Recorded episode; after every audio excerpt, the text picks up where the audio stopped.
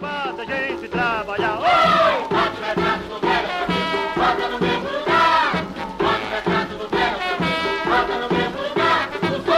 O velhinho. apresentar é sobre o integralismo no Brasil. O integralismo chegou ao Brasil na década de 1930, tendo como seu principal líder o jornalista, que também era escritor, poeta, político, Plínio Salgado. O integralismo foi um movimento político partidário com ideias de extrema direita e de cunho bastante conservador, com ideias fascistas e nazistas, vindo da Europa após a Primeira Guerra Mundial. A ação integralista brasileira foi fundada em 1932 com a publicação do Manifesto 7 de Outubro pelo Paulista Plínio Salgado. O lema dos integralistas eram três: Deus, pátria e família, que serve como ponto de partida para se entender as propostas do movimento que ficou como conhecida como fascismo brasileiro. Deus, na intendência dos integralistas, indica a influência religiosa cristã dos integralistas, estando a figura divina em primeiro lugar e ocupando o cimo da estrutura hierárquica social. Caso a pátria era definida pelos integralistas como nosso lar. A pretensão era apresentar uma unidade da população brasileira, indo a ideia de uma contraposição à divisão de classes. Os integralistas pretendiam alcançar essa unidade através da constituição de um Estado integral que harmonizava os diferentes interesses existentes no seio da sociedade. A família representava como a menor unidade de organização social dentro da proposta do integralismo. Vou comentar sobre o Manifesto 7 de outubro de 1932. Como citei antes, foi publicado às escondidas na sede da Secretaria de Segurança Pública de São Paulo, sendo remetido a todo o país e continha os seguintes dizeres, ou seja, começou a se expandir por todos, expandir por todos os estados. Dizia o seguinte: Deus dirige os destinos dos povos. O homem deve praticar sobre a terra as virtudes que o, que o, que o elegem e o aperfeiçoam. O homem vale pelo trabalho, pelo sacrifício em favor da família, da pátria e da sociedade. Outra observação. Pretendemos realizar o Estado integralista, livre de tudo e qualquer princípio da divisão, como partidos políticos, estadualismo em luta pela hegemonia, lutas de classes e facções locais. Tínhamos caudilismo, economia desorganizada, antagonismo de militares e civis, antagonismo entre milícias estaduais e do exército, entre o governo e o povo, ou entre o povo e o governo, entre o governo e os intelectuais. Enfim, tinha todo um conflito e a participação da sociedade ou não participação. No caso, a sociedade, digo, dos integralistas pretendemos fazer funcionar os poderes clássicos, executivo, legislativo e judiciário, segundo os impositivos da nação organizada, com base nas classes produtoras, no município e na família. Pretendemos criar a suprema autoridade da nação. Pino Salgado era extremamente conservador, pois quando participou da Semana da Arte Moderna, em 1902, que ele foi convidado para participar do meio, ele foi radicalmente contra as propostas modernistas em que o movimento propunha. Combatia fervorosamente as ideias comunistas e dizia que o, que o materialismo e o ateísmo deveriam ser combatidos. Disputou uma eleição para presidente, mas tal eleição foi suspensa devido ao golpe de 1937, causado por Getúlio Vargas. Além de Plínio Salgado, havia também outros integrantes importantes que faziam parte dos quadros desse movimento, aos quais se destacavam Gustavo Barroso, Abdias Nascimento, João Cândido, Walter Moreira Salles, Magalhães Pinto e Santiago Dantas e tantas outras pessoas envolvidas, mas esses foram os que mais se destacaram. Outras características do integralismo, que a gente chama, que chama, a gente chama de ação integralista brasileira. Na década de 30, havia uma grande polarização entre as ideias fascistas e socialistas em todo o mundo. O Brasil, no caso, não poderia ficar fora deste, deste contexto histórico. O integralismo se inspirava em ideias fascistas que estavam em vigor na Itália, como já foi citado antes defendeu o nacionalismo, a participação de mulheres e negros na política, que não era possível em outros partidos, mas o Partido Integralista eles queriam que os negros participassem. É o caso de Cândido, que foi um mairo negro, que eu conheço a história dele, que ele sofreu preconceito dentro da Marinha. O combate ao comunismo e ao liberalismo eles eram radicalmente contra o comunismo e o liberalismo. A ação integralista brasileira estava em quase todos os estados brasileiros e eram opositores da Aliança Nacional Libertadora. O integralismo chegou a ter de 500 mil a 1 milhão de filiados. Pode dizer que esse movimento expandiu-se por todas as capitais brasileiras e um dado importante que ele se, fili, se,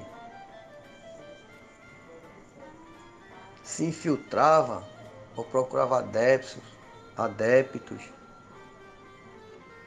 dentro das elites. Observe que muitos quadros que faziam parte do integralismo eram empresários, grandes comerciantes, usineiros, que eram adeptos as ideias integralistas e muitos ficavam em cima do muro, não era uma coisa nem outra. Por quê? Porque eles, para defender seus interesses, eles não assumiam diretamente, apenas apoiava financeiramente e não podia se envolver, porque uma vez ou outra a política poderia mudar e eles estavam fora do contexto político né, ou empresarial. Os integralistas tinham seus códigos e também eles tinham também umas formas de saudação de como se identificar quem era ou não era integralistas.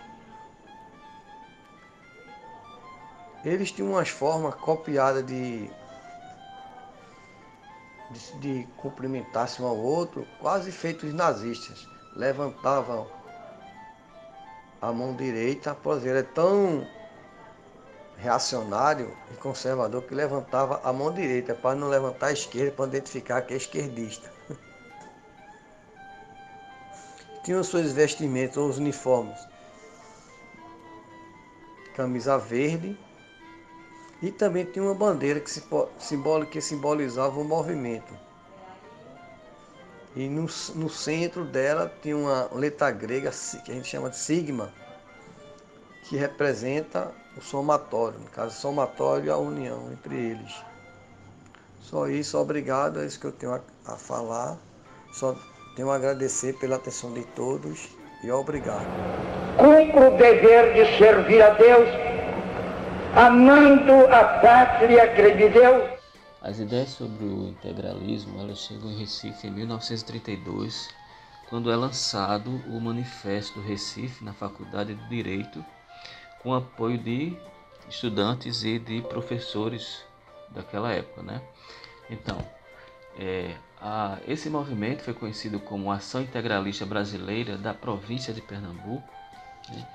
eles tinham também o, o lema, né, o interesse de implantar é, essa condição burocrática e autoritária no Estado, que era uma das, das diretrizes do, do, do Estatuto do Integralismo. Então, alguns núcleos foram espalhados pelos bairros do Recife, de Olinda, de Jaboatão e alguns outros municípios de Pernambuco. E todos deveriam sim seguir os estatutos da, da AIB, né, que foi publicado em 34 no Congresso da, de Vitória, no Espírito Santo. Entre os anos de 32 e 34, a atuação integralista foi praticamente divulgar as ideias da doutrina integralista na sociedade pernambucana. É, então é a partir de 34 que eles iniciam o período de expansão dos núcleos integralistas no, no interior do estado, né? é, sendo instalado as sedes nucleares oficiais. O núcleo central ele ficava na Rua da Aurora e foram criados também núcleos de bairros e núcleos distritais. Né? E se diz, é, para que esse núcleo fosse bem organizado, ele deveria ter um chefe da província que seria responsável pela liderança de todos os núcleos que faziam parte da AIB Pernambuco. Eles deveriam ter chefes municipais, que seriam responsáveis pelos núcleos nas cidades do interior do estado, e os chefes responsáveis pelos núcleos dos vilarejos rurais. Então, dos respectivos núcleos eram estruturadas algumas secretarias, departamentos, seções e divisões segundo o modelo a nível nacional. Isso era para é, enfatizar bem a questão da burocracia e do autoritarismo. Né? Então, entre algumas secretarias que foram que existiam, né? É, a gente destaca algumas, como a Secretaria Nacional de Educação do Estado de Pernambuco, né, que sua função era controlar e manter as escolas da AIB Pernambuco nos diversos núcleos. É, Secretaria Provincial de Finanças, que era responsável por parte financeira do movimento. Né? Essa secretaria era, controlava as mensalidades dos membros e contabilizava as despesas da Ação Integralista Brasileira em Pernambuco. Também tinha a Secretaria Provincial de Arregimentação Feminina e dos Plinianos. Ou seja, essa, essa secretaria foi criada em 37 para divulgar os ideais do movimento entre as mulheres e formar eleitoras para Plínio Salgado. É, e essa, essa secretaria foi muito importante durante a campanha presidencial, né? É, para que também fosse a, AIB fosse destacada como partido político. Né? Existia também a Secretaria Provincial das Corporações e Serviços Eleitorais, que era responsável por elaborar instruções, supervisionar e orientar como os integralistas deveriam agir na vida sindical e trabalhista no Estado. Essa secretaria também tinha alguns departamentos. Ele, ele, ele era formado por dois diretorias e três departamentos. Né? Dentre esses departamentos, tinha o Departamento Provincial de Polícia, que era é, que o objetivo dele era vigiar, controlar e punir os integralistas que eram considerados desobedientes e indisciplinados, né? E também investigar ações dos inimigos do movimento, né? Que eram apontados entre os comunistas, os protestantes, os liberais, entre outros, né? E também tinha a divisão do expediente, que era responsável pelo cadastramento dos integralistas. Né? É, essa divisão foi importante porque a AIB é, facilitou o trabalho de repressão no Estado Novo, né, principalmente após o golpe de 38. Então, no caso de Pernambuco, a, a, a ação integralista ela teve alguns problemas por conta das condições do interior. Né? Em algumas localidades, as instalações de um núcleo ela só era permitida com consentimento do chefe local. Né? Desse modo, houve algumas dificuldades de divulgar as ideias integralistas nesses locais. É, mesmo em locais que se instalava algum núcleo, o número de adeptos era pequeno. Muitos tinham medo de se envolver em, momento, em movimento político e temiam muitos poderosos da cidade caso esses não estivessem envolvidos no movimento. Né? Era uma questão muito da, do, do coronelismo que ainda imperava. Né? É, e para que isso, essa situação fosse contornada, é, o movimento ele organiza algumas caravanas, né, principalmente com estudantes da Faculdade de Direito, para convencer essas populações. Lembre-se que o, o, os estudantes eles eram é, de famílias da elite né, do, do interior do estado. Então esse, esses estudantes voltam para lá em caravanas e tentam convencer a, a, a população a a se filiar ao movimento.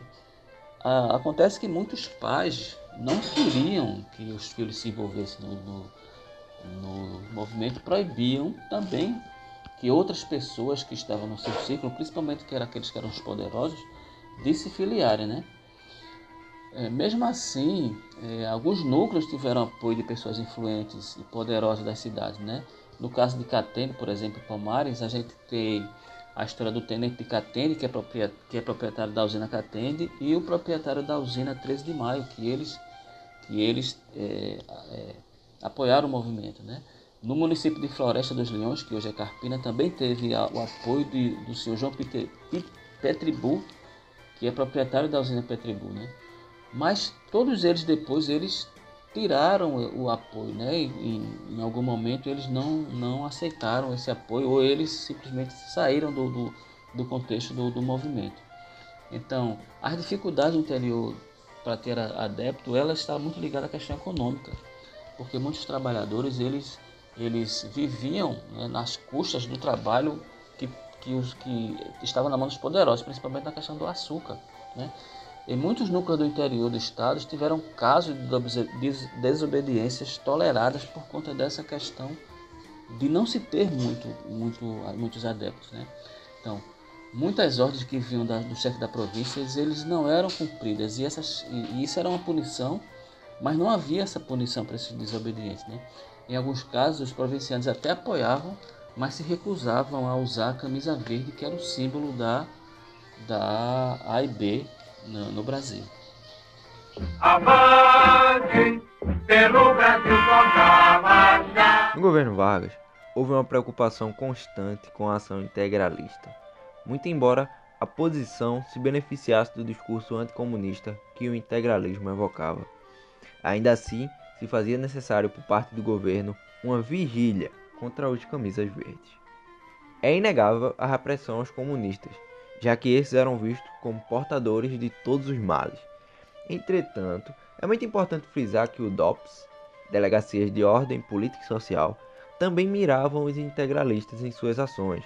A prova disso são inúmeros prontuários dedicados a relatar as suas ações de investigação contra o integralismo, mesmo antes do Estado Novo.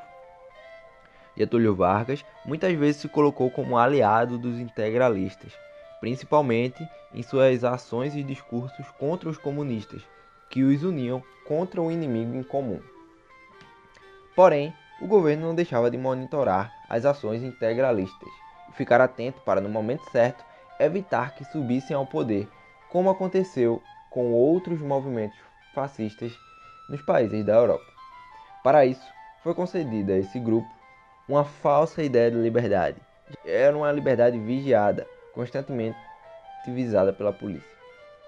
As disputas entre os integralistas e comunistas muitas vezes repercutiam na mídia uma imagem de barbárie e desordem para ambos os grupos, o que não era visto com bons olhos pelo cidadão médio da época. É importante salientar que Vargas usava esses embates entre grupos políticos tão antagônicos para se colocar como conciliador e detentor da ordem nacional. E é nesse contexto de uso das forças integralistas inflamando discursos em prol de uma união nacional e um anticomunismo, e ressaltando assim o lema Deus, Pátria e Família, que Vargas usa a ideia de uma disputa social barbarizada, colocando os integralistas como um grupo extremista, assim como os comunistas, já vistos como indesejados por boa parte dos brasileiros.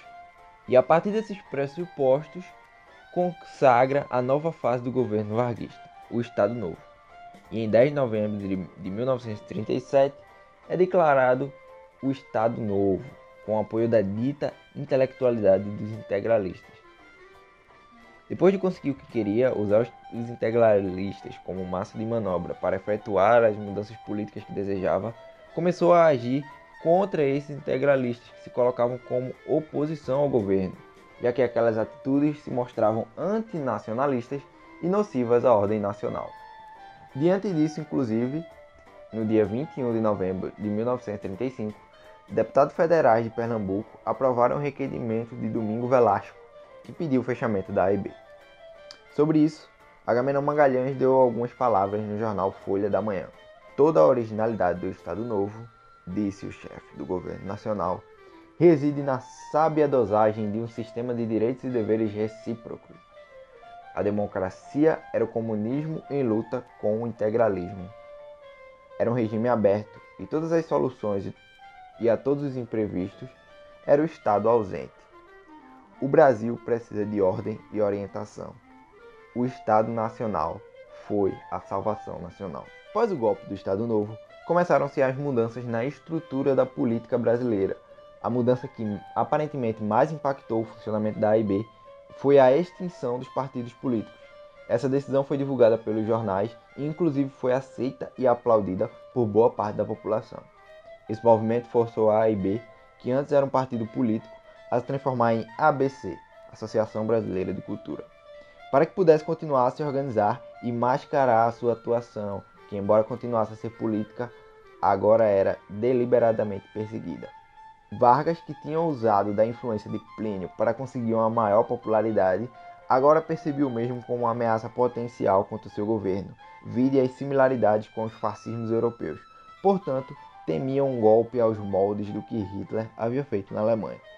Para Giselda Brito, autora do livro Integralismo e Estado Novo, Diálogos e Confrontos, entre 2 de dezembro de 1937 e 10 de maio de 1938, houve uma repressão preventiva sustentada numa lógica de suspeição, que significa dizer que a partir da lógica de suspeição, utilizando um discurso que julgava os integralistas como suspeitos, já que de fato existia uma desconfiança que esses estariam formando uma ação que visava atacar o governo vigente. Montou-se na polícia do Estado Novo uma repressão sistemática dos resquícios organizados da AIB, agora extinta e teoricamente ilegal. Essa repressão visava encontrar provas que legitimassem as suspeitas acerca das conspirações integralistas de atacar o governo. Essa lógica não se limitava aos policiais, visto que a população comum começara a tomar certa desconfiança dos camisas verdes. E de fato, o movimento se tornara muito enfraquecido com o passar do tempo. Vide as ações policiais que desmontavam lugares onde os integralistas se reuniam. A notícia rapidamente se espalhava, o que ajudava, de certa forma, o Estado Novo a criar um ambiente cada vez menos propício para a ação integralista. Pernambuco, nesse sentido, teve papel fundamental para os integralistas, já que servia como um elo importante de ligação entre os integralistas do Sul e do Norte. O Put integralista, ou intentona integralista, foi um movimento de cunho revolucionário que visava, tomar, que visava a tomada do poder do Estado para que se colocasse em ação o projeto integralista de sociedade. Em relato, o tenente Severo Fournier disse que o movimento foi bem elaborado, porém mal executado, o que levou à falha da ação. Na madrugada de 11 de maio de 1938, Vargas e sua família foram aterrorizados pelos ataques deflagrados contra eles. Entretanto, não sofreram danos físicos. As consequências políticas, contudo, engrandeceram e deram grande legitimidade ao presidente Vargas, que agora conseguiu motivo para poder legitimar a perseguição contra os integralistas, que agora eram inimigos da pátria, exatamente como os comunistas eram outrora. Vargas aproveitou muito bem a sua saída ileso da investida dos camisas verdes e, ao criminalizar os integralistas, aproveitou para tomar para si o lema Deus, Pátria e Família, sendo visto por parte considerável da população como o pai da grande família brasileira. No fim, o integralismo foi suprimido em seu último suspiro, que foi uma tentativa em certo aspecto desesperado e que acabou fortalecendo ainda mais o Estado Novo. Pátria, união das Forças Armadas, combate ao comunismo. A gente vai falar um pouco é, do que foi o comunismo na era Vargas. Antes de mais nada, vamos entender o que é comunismo. O comunismo é uma ideologia política e socioeconômica que objetiva estabelecer uma sociedade igualitária a partir do fim da propriedade privada, das classes sociais e do próprio Estado. Apesar da ideia de igualdade baseada no fim das classes tenha sido defendida por filósofos desde a antiguidade, o comunismo é inspirado sobretudo na teoria dos pensadores Friedrich Engels e Karl Marx. No século XIX, a Revolução Industrial mudou o cenário econômico e social dos países europeus.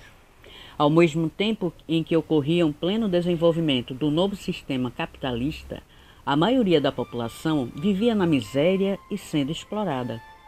Na busca de uma solução para os problemas que atingiam as sociedades na Europa, intelectuais pensaram em novos sistemas políticos e econômicos que fossem uma alternativa ao sistema capitalista.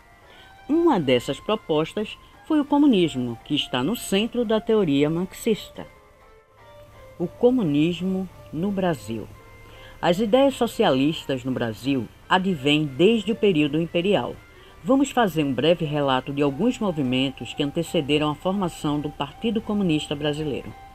Entre 15 e 20 de abril de 1906, na Rua da Constituição, números 30 e 32, no Rio de Janeiro, então Distrito Federal, ocorreu o primeiro Congresso Operário do Brasil. O partido criado por Luiz França Silva tinha como objetivo promover mudanças sociais sem criar conflitos através do voto universal.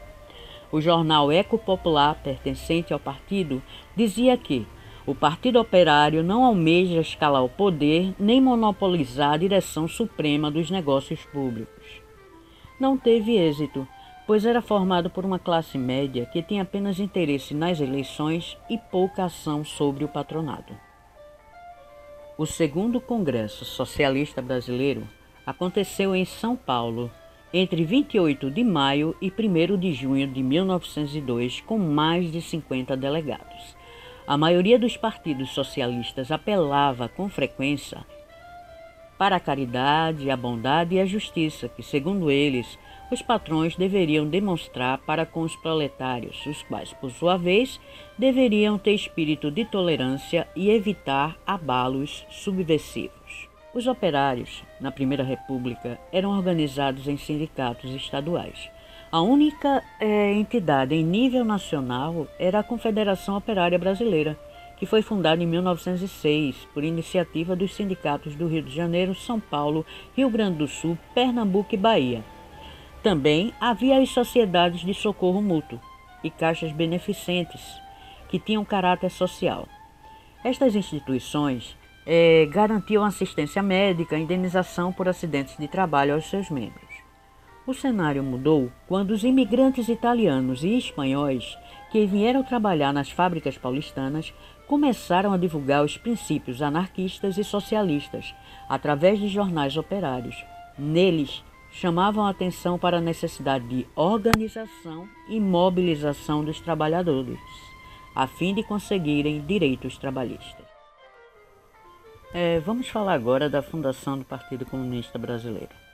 É, inicialmente, vamos ver um pouco do contexto histórico e social do Brasil na época. Em 1917, o mundo vivia a Primeira Guerra Mundial, que fez estragos econômicos e sociais nos países europeus.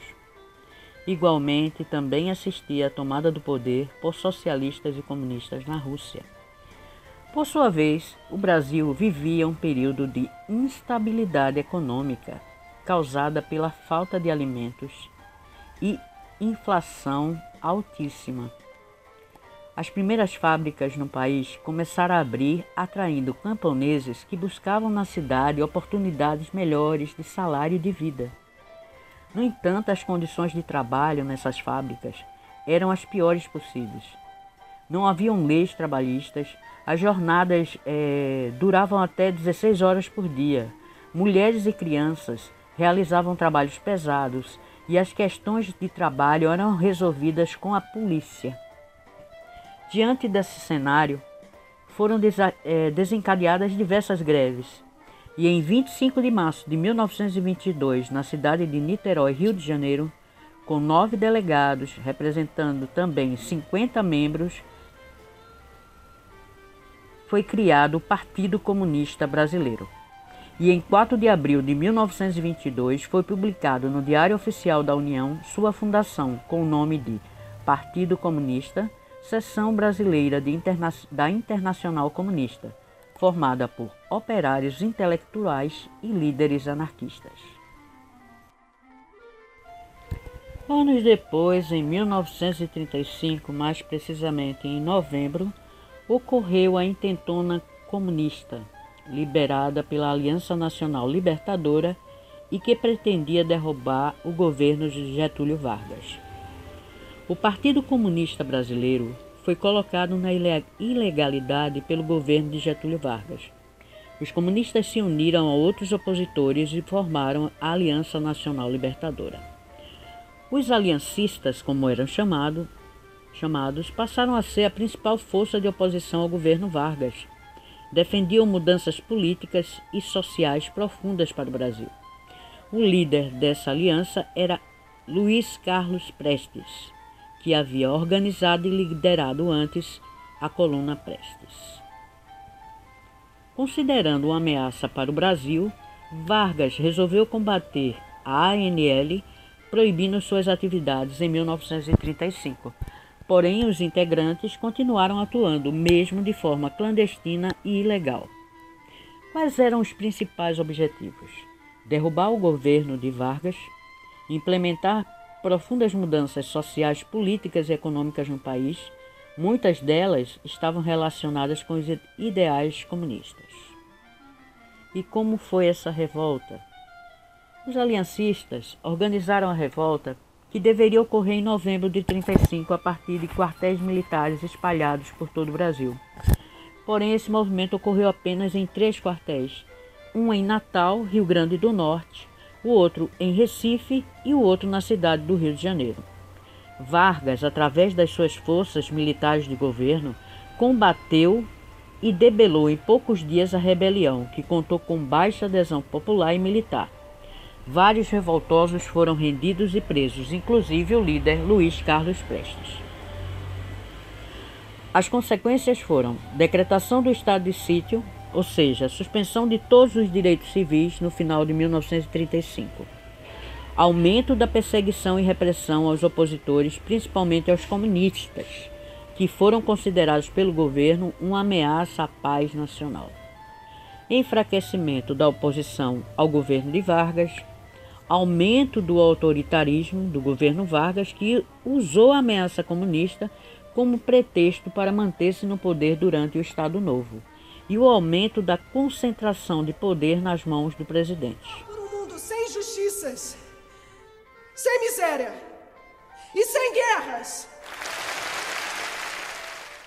Olga Gutmann Benário Prestes nasceu em Munique, 12 de fevereiro de 1908 e faleceu no campo de concentração, Bernburg, 23 de abril de 1942. Importante militante comunista de origem judaica.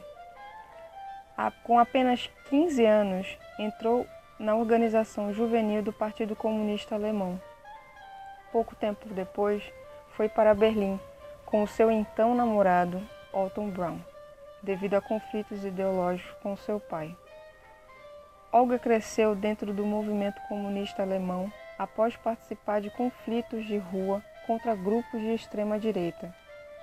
Logo após, foi presa com a acusação de traidora da pátria, junto com o seu companheiro Otto Brown. No entanto, Olga foi liberada, mas Otto Brown continuou preso.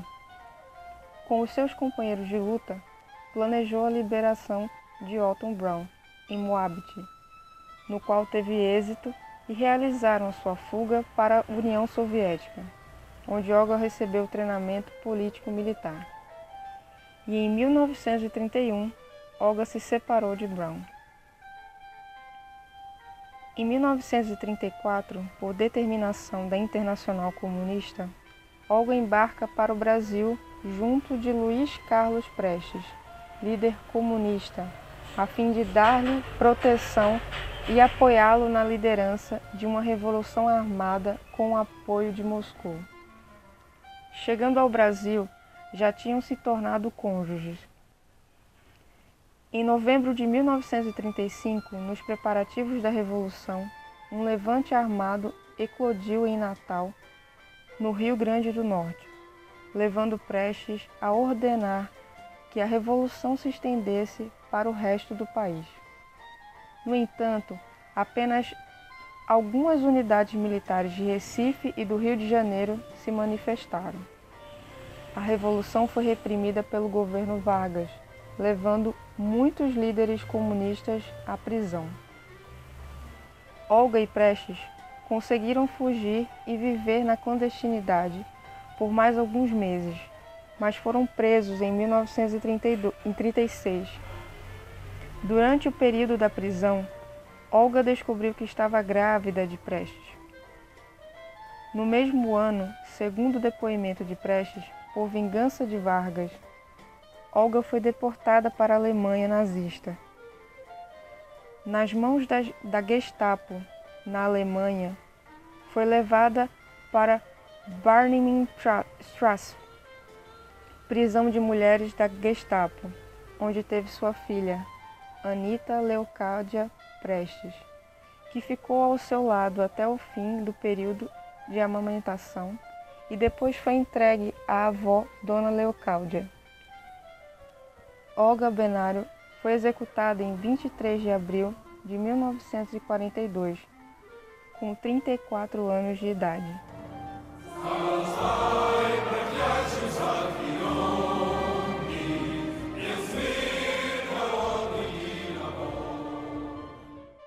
Essa foi uma explanação sobre o que foi o integralismo e o comunismo no Brasil.